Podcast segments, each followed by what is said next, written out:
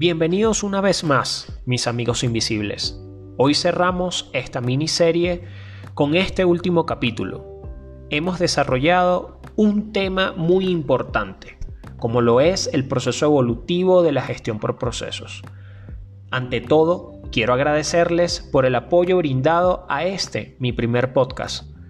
Bien, hemos comprendido que necesitamos desarrollar ciertas capacidades de negocio que garanticen el correcto funcionamiento de la gestión por procesos en la organización.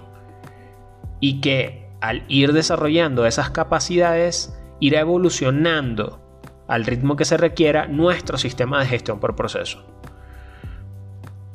Y para monitorear esa evolución contamos con más de 69 herramientas disponibles para evaluar nuestra madurez. En este capítulo vamos a conversar sobre un punto que desde mi experiencia personal y profesional tiene mucha, pero mucha importancia. Hablo del, eh, del, modelo de gobierno, un aspecto que muchas veces se pasa por alto y que no solo tiene que ver con capacidades de gestionamiento. Este aspecto garantiza la alineación cultural de la que tanto les, he mencionado a lo largo del podcast.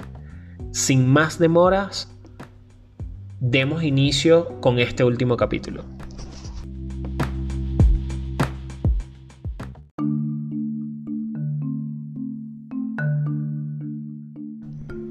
Uno de los mayores problemas a los que se enfrenta una empresa, negocio o emprendimiento que ha decidido encaminar su administración a través de los procesos de negocio es lograr que la gestión por procesos funcione dentro de la compañía.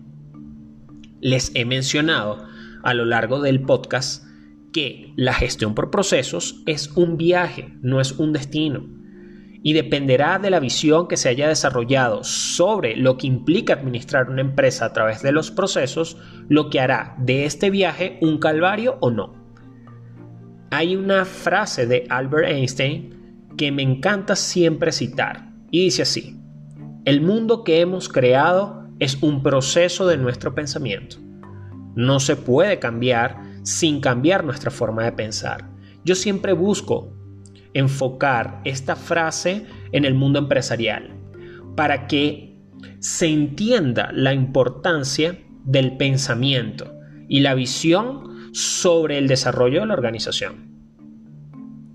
Nuestro pensar condiciona nuestras acciones y por ende el resultado será una consecuencia de ese pensamiento.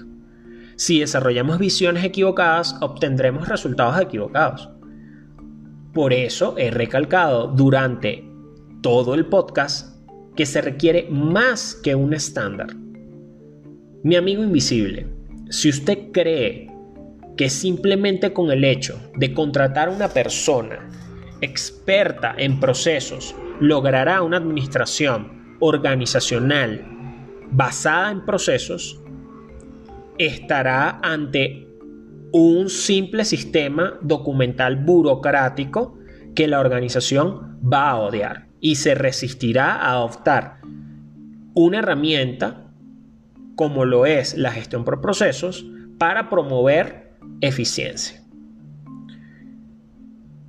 Después de años tratando de afianzar la gestión, justo cuando vemos que los resultados no son los deseados, muchos se preguntarán, ¿por qué falla el estándar, la norma o el método? ¿Qué está pasando? ¿Qué estamos haciendo mal? La respuesta a estas preguntas recaen en el modelo de gobierno de gestión. Es fundamental fijar roles, responsabilidades, entidades, así como los métodos, herramientas e instrumentos que respaldarán la gestión por procesos. No es simplemente tomar una norma como por ejemplo la ISO 9001 en su última versión y replicarla al pie de la letra y cumplir así con los requerimientos que nos exige la norma. ¿Cuántas empresas están certificadas bajo esta norma, por ejemplo, y no han logrado siquiera adoptar los principios asociados a dicha norma. Hay muchos marcos de referencia, mis amigos invisibles. Hay casos de estudio y buenas prácticas que nos facilitan la creación de un modelo de gobierno. Pero lo primero que debemos de comprender es qué es un, modelo de gobierno. Un modelo de gobierno es una estructura que define la autoridad y la colaboración que debe de existir dentro de la organización para que exista una eficiente asignación de recursos a través de actividades de control que garanticen la transformación de los procesos de negocio.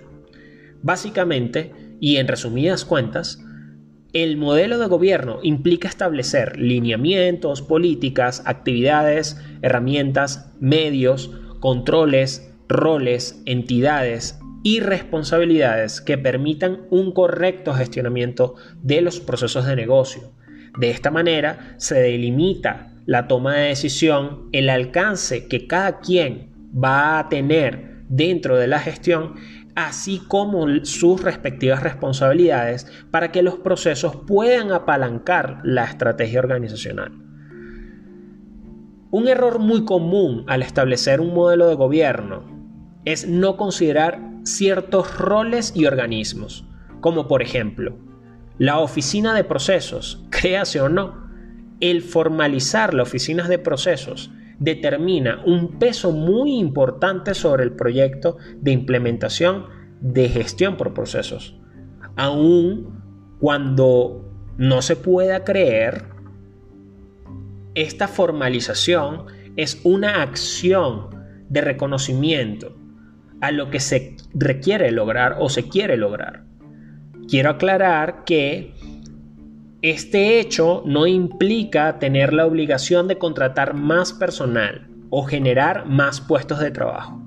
Es simplemente darle la posición que se requiere para que un analista de procesos, un especialista de procesos o la persona que ustedes hayan contratado pueda llevar a cabo su trabajo dentro de la organización. Un sponsor o patrocinador, como lo quieran llamar, en mi experiencia es uno de los roles que más ausente está dentro de los modelos de gobierno. Miren, una de las barreras más grandes a las que se enfrenta una gestión por procesos es la cultura y ya lo he mencionado.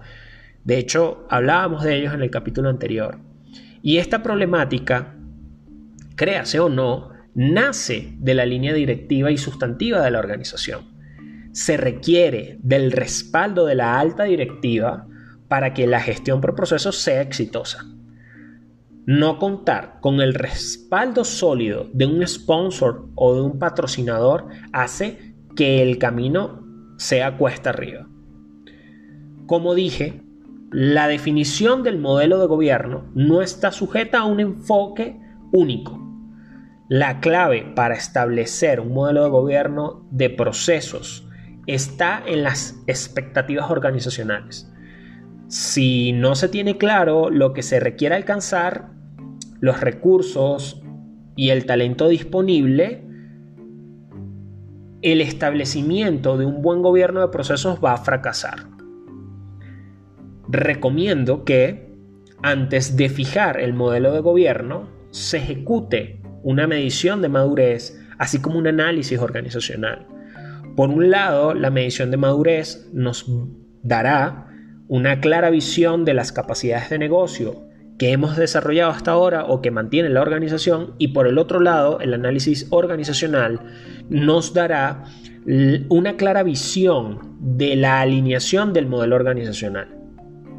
De esta manera, vamos a establecer un modelo de gobierno que apalanque el gestionamiento de los procesos de negocio y la consecución, por supuesto, de los objetivos planteados para este proyecto.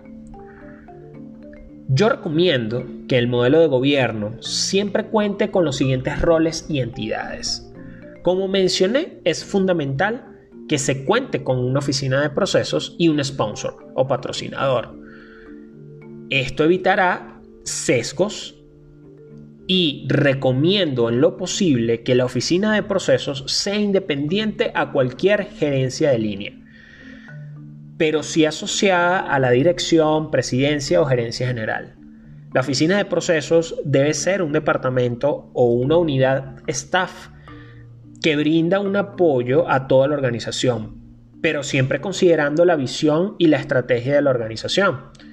Por su parte, a lo que respecta a un sponsor, es importante que éste cuente con un alto conocimiento de BPM o BPM o gestión por procesos.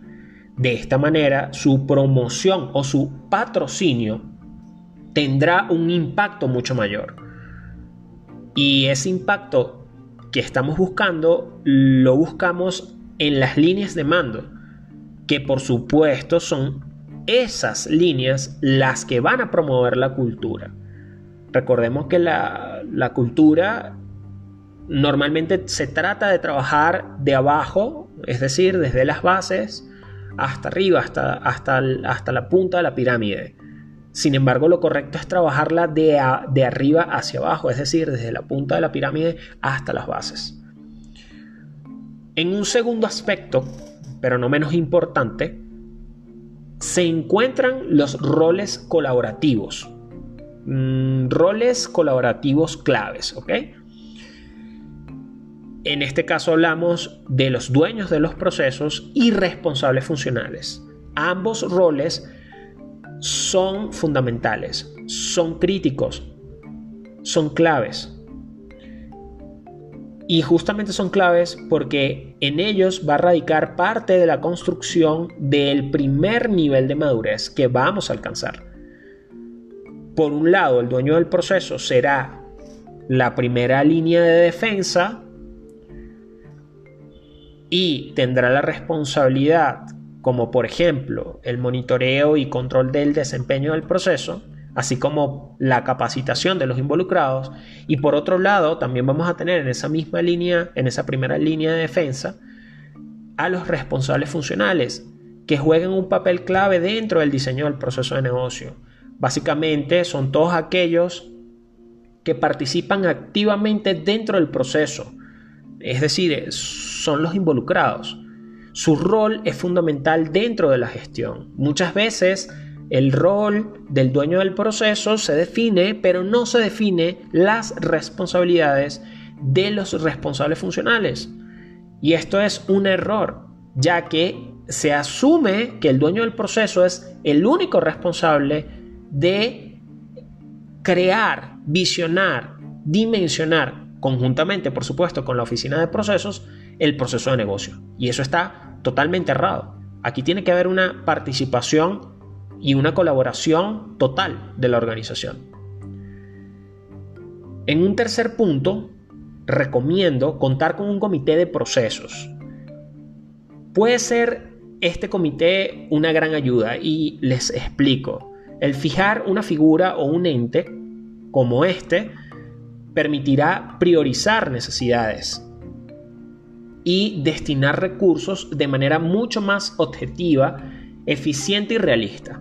Evitará sesgar el plan de trabajo y brindará imparcialidad al momento de la toma de decisión.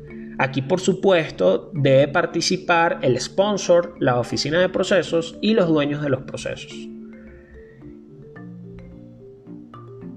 Si desde el inicio contamos con un gobierno de procesos sólido, la evolución implícita sobre la gestión será mucho más planificada y por consecuencia la adaptación del modelo de gobierno será mucho más acertada. Recordemos, a medida que avanzamos en este viaje requerimos desarrollar mayores capacidades de negocio y por ende adaptar la gestión a los requerimientos organizacionales. Es por esta razón que un buen inicio garantiza una reducción del plazo de cumplimiento del proyecto. En conclusión, la gestión por procesos nos llevará a la eficiencia y a la eficacia, siempre y cuando comprendamos todo lo que debemos de hacer. Implementar un proyecto empresarial como lo es la gestión por procesos requiere de habilidades duras y blandas, no solamente del equipo de expertos, ¿ok? Toda la organización en general debe desarrollar ciertas capacidades.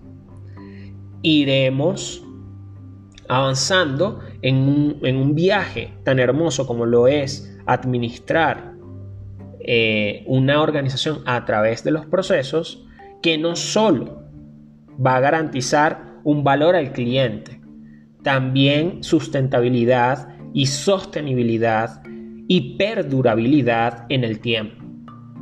Estaremos sujetos a un proceso evolutivo y lo mejor de todo es que hay marco de referencia bastante amplio del cual nos podemos apoyar para sincerar y planificar mejor nuestra gestión por procesos y de esta manera asegurar su continuidad en el tiempo. Hasta aquí, mis amigos invisibles, llega este podcast. Este podcast que titulé La gestión por procesos depende de una madurez. Espero les haya gustado el contenido y haya sido de mucha ayuda para ustedes. Si desean contactarme, pueden seguirme a través de mis redes sociales o a través de mi correo electrónico lopezoropesa.jesus.gmail.com. Me despido por el momento y será hasta una próxima ocasión. Chao, Lin.